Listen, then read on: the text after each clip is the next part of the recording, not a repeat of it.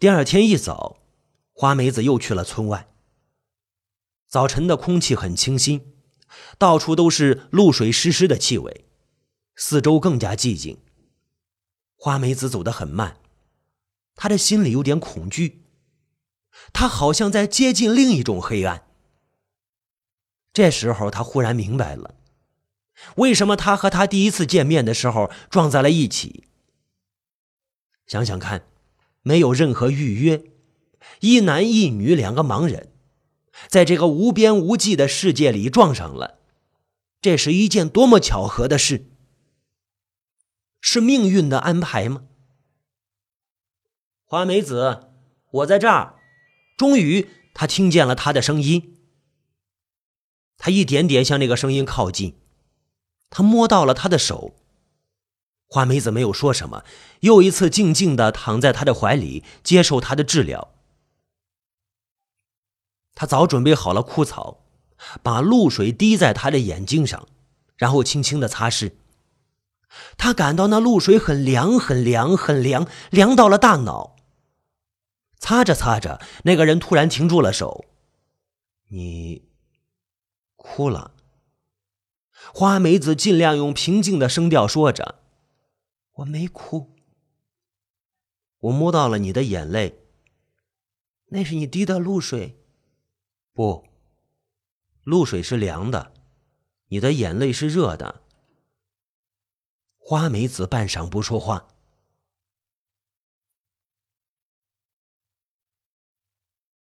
你怎么了？我什么都知道了。你知道什么了？你跟我一样，也是个盲人。他突然不说话了，他静默就是承认了。你擦呀，花梅子的心里在流血，却装作没事一样。男子的手又慢慢动起来。花梅子继续说着：“我想不通。”从古市到这个村子，有十几里路。你怎么可能天天走一个来回？因为我天天只走这一条路。那你怎么能辨别出草药来？因为我只采一种草药，枯草。你有没有用枯草治过你自己？我不相信，我不像你这样有恒心。花梅子不说话了，他在感受太阳。一个人睁开眼睛的时候，太阳很遥远；可是当你轻轻的闭上眼睛，太阳就会从那么高远的地方落下来，铺天盖地的落下来。覆盖你身体的各个部位，你心里的各个角落，无微不至，比红尘的任何一个情人都温柔。太阳越来越温暖，它一点点升了起来。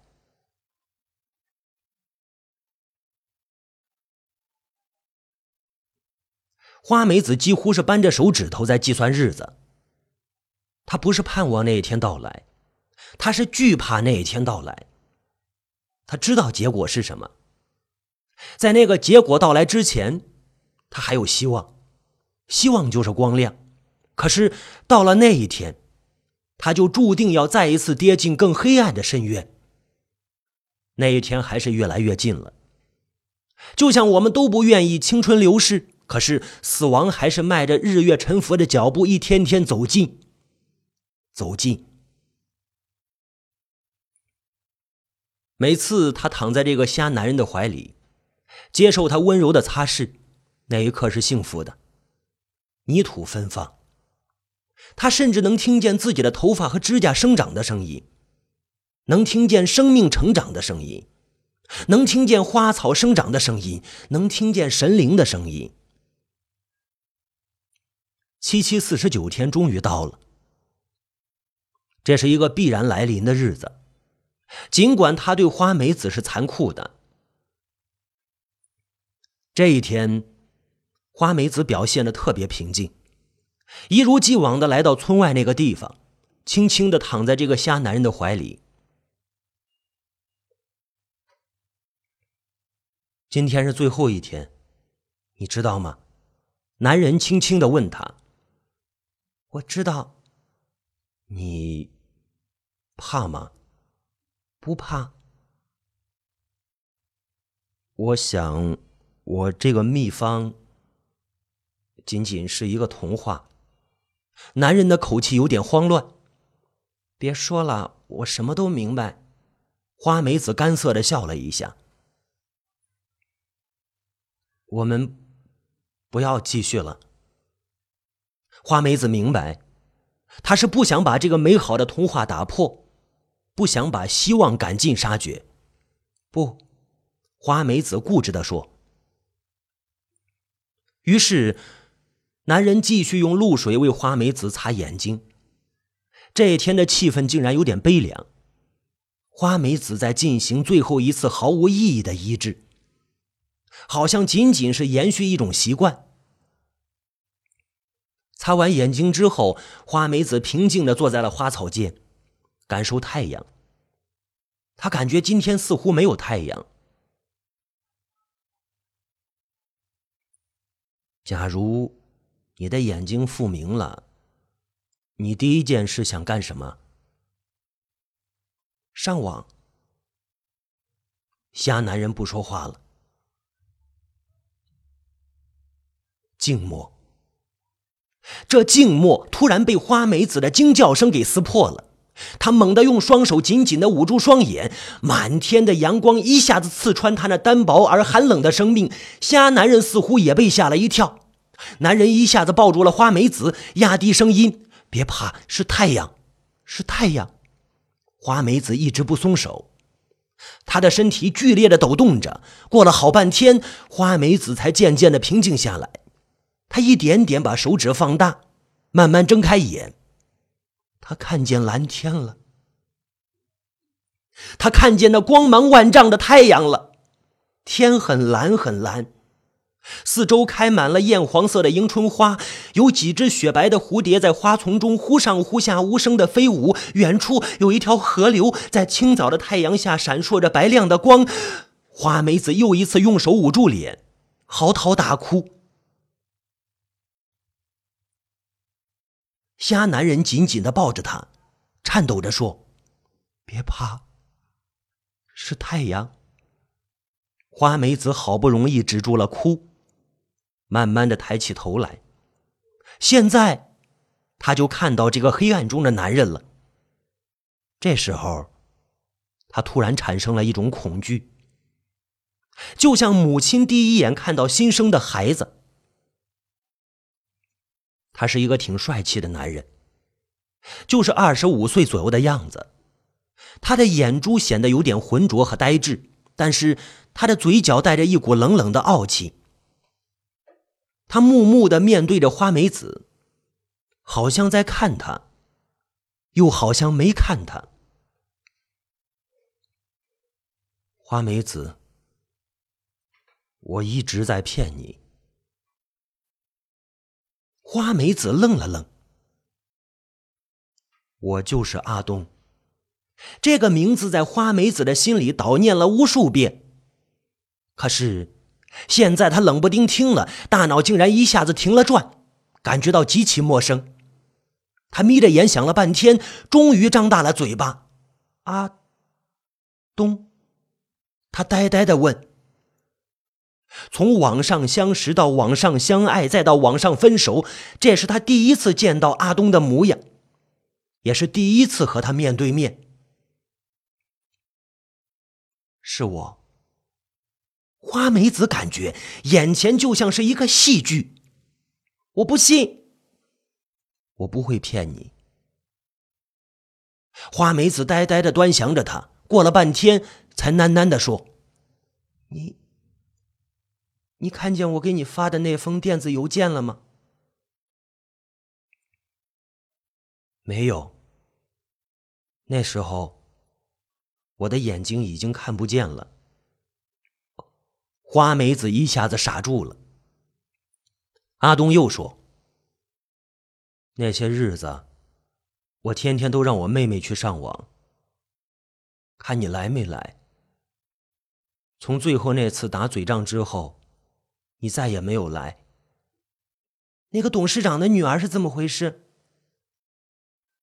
谁对你说的这件事？一个网友。哪个网友？西方之珠。他在骗你。”为什么？他家很有钱，就是他许诺要买给我一个私家小岛。你一直没有答应他吗？没有。花梅子的眼泪一下就淌了出来。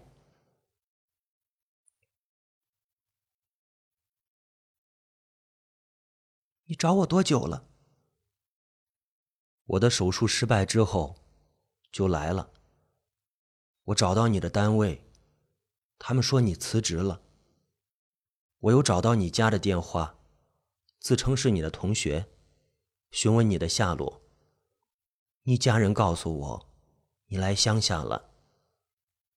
那你为什么不直接去我大姨家找我呢？我不想让你的亲戚看到我是个瞎子。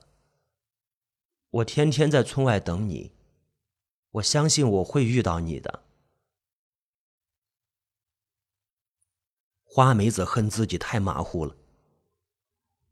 阿东正是中医大学毕业，可是他一直没有把李奥和阿东联系起来。你的眼睛好了，我也好像看见了光明。阿东笑了笑。你的眼睛怎么也瞎了？花梅子难过的问。视网膜脱离。阿东显得很平静，停了停，他又补充说：“就像是照相机失去了感光系统。”为什么？医生说我的病不是继发性的，是原发性的，病因不能确定，于是也无法去除病灶。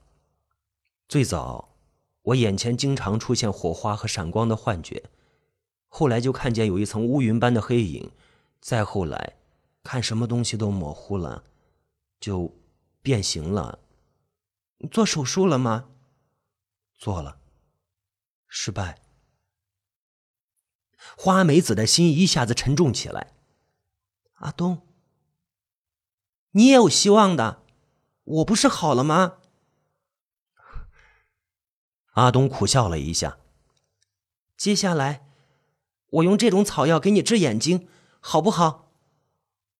这种草没有任何药性。什么？花梅子愣了。我一直在哄骗你，花梅子。我只是想和你在一起，于是就编织了这样一个美丽的谎言，把你拴住。可是，可是我好了呀。我，阿东抖了一下。低低的说：“我也不知道这是怎么回事。今天是第四十九天，这绝对不是巧合。你不是跟我讲过吗？七七四十九天，那就只有一个解释：心理作用。”花梅子怔中了。过了一会儿，花梅子坚定的说：“阿东，即使你的眼睛永远看不见。”也没有关系啊，我就是你的眼睛。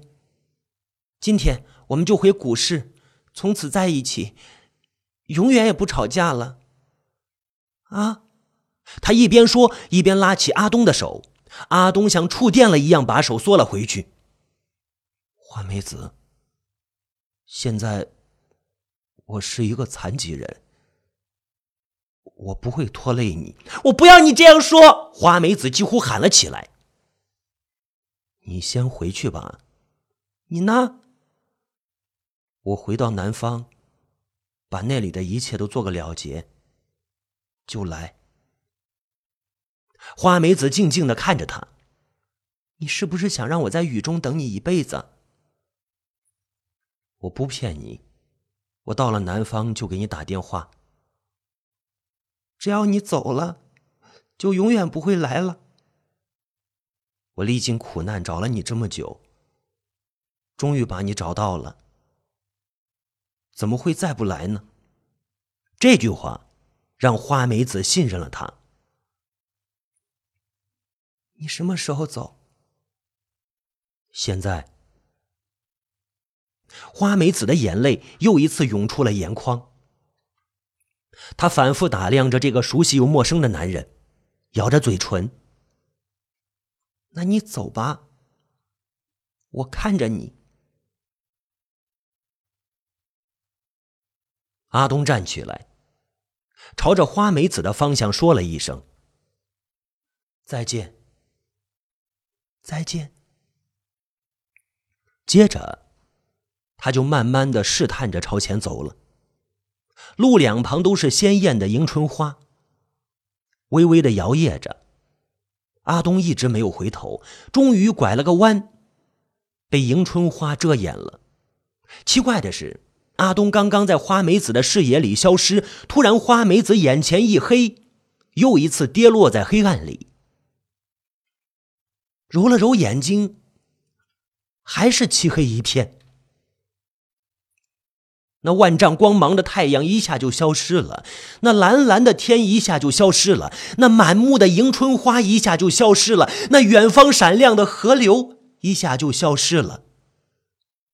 黑夜给了他黑色的眼睛，黑色的眼睛给了他黑夜。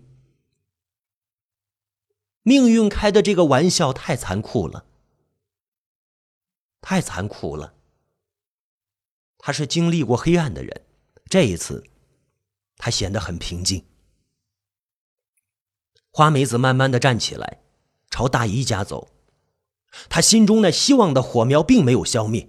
他相信，既然今天他的眼睛复明了片刻，那么就很有可能被彻底治愈。他要到北京去治眼睛。假如永远治不好，他也对上天充满了感激，毕竟给了他一条光明的缝隙，让他看了心爱的人一眼。回到大姨家里，花梅子讲述了事情的经过。大姨陡然瞪大了眼：“你是不是产生幻觉了？”“不是，绝对不是。”大姨，大姨紧紧的抓住他的手，半天没有说话。大姨。你怎么了？大姨叹了一口气，终于说道：“花梅子啊，今天是个阴天，满天都是乌云，从早上太阳就没有露过脸。”什么？花梅子呆住了。而且，你去的那个地方。是一片草甸子，没有一朵迎春花还有，这个村子四周都是耕地，根本就没有一条河流。雨滴已经打在窗上，噼里啪啦的响。花梅子的心在雨水中蜷缩成一团，像路边一只无家可归的小鸡雏。天气预报说，这场雨不知道要下多久。天又漏了，在无边无际的黑暗和凄冷中，花梅子好像又看见了那个修鞋的老人。他推着小车站在花梅子面前：“孩子，别等了，回家吧。”他不会来了。